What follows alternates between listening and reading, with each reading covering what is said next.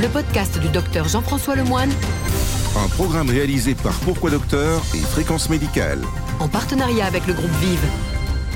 Bonjour à toutes et à tous et bienvenue dans mon premier podcast, très personnel, mais qui se veut le témoignage de toutes ces années passion que j'ai consacré et que je consacre toujours d'ailleurs au métier de médecin journaliste. Son contenu, un éditorial, une question insolite et une chronique.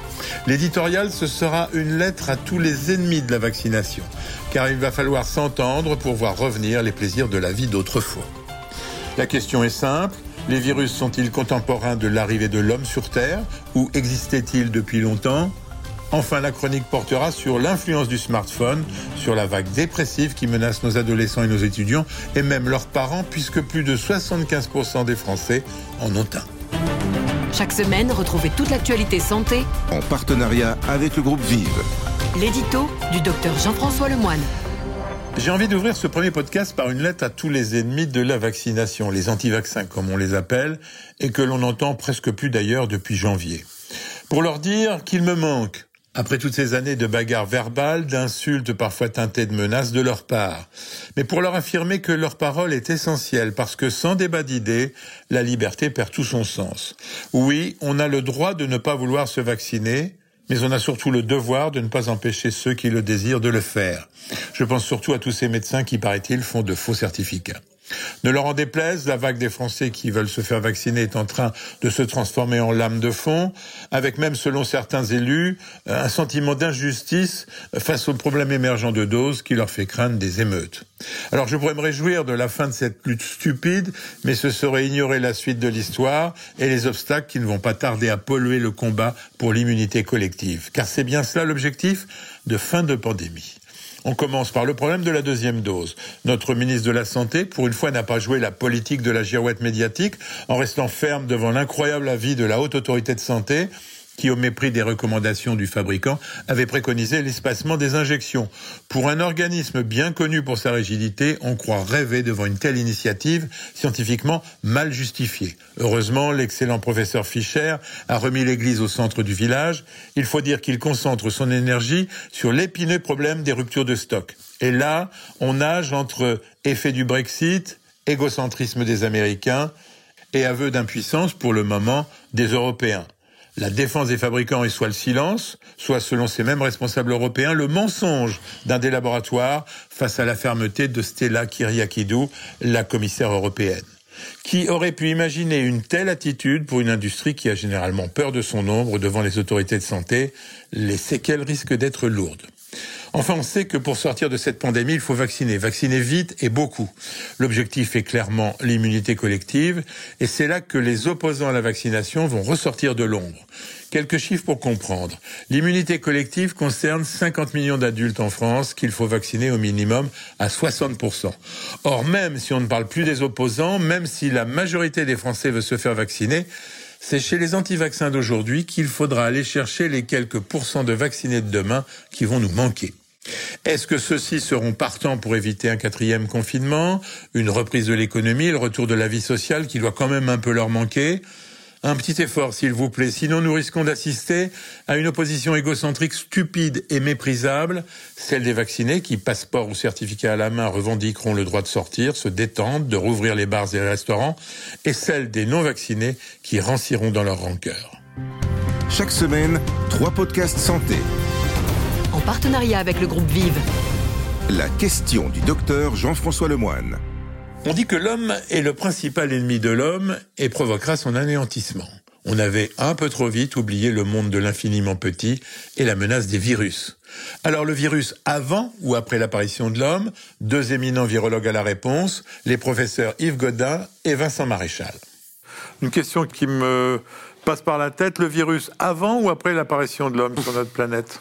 Oh non, mais les, les- les virus ont tout le temps accompagné le vivant. Donc il y avait des virus il y a probablement dès le début de la vie. C'est des éléments de, gé- de- de- de génome qui acquièrent leur, euh, leur autonomie. Donc il y a tout le temps eu des virus. Mais il fallait de la vie pour qu'il y ait du virus. Ah, absolument. C'est un, c'est un pa- la- une des définitions, c'est que c'est un parasite intracellulaire obligatoire.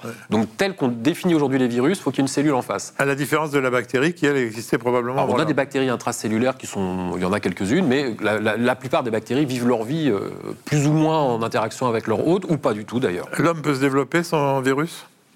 Ah, c'est une bonne question. Alors, on sait que les virus ont joué un rôle dans le développement de l'homme, hein. euh, notamment euh, certains, euh, ce qu'on appelle des endorétrovirus, c'est-à-dire des virus un peu comme le, de la famille du VIH, hein, qui se sont intégrés dans nos génomes, ont permis de faire évoluer la fonction placentaire. Donc, on sait que le placenta a évolué en particulier grâce au virus. Et un autre point concernant les virus, c'est qu'on sait qu'ils ont façonné notre, notre génome. C'est-à-dire que l'exposition répétée des populations européennes à la variole, à la rouge, enfin d'ailleurs pas que européenne, hein, variole, rougeole, et d'autres maladies aussi comme la peste, mais là qui ne sont pas des maladies virales, ça a fait qu'on a sélectionné des défenses, en particulier au niveau de l'immunité innée, dans notre organisme.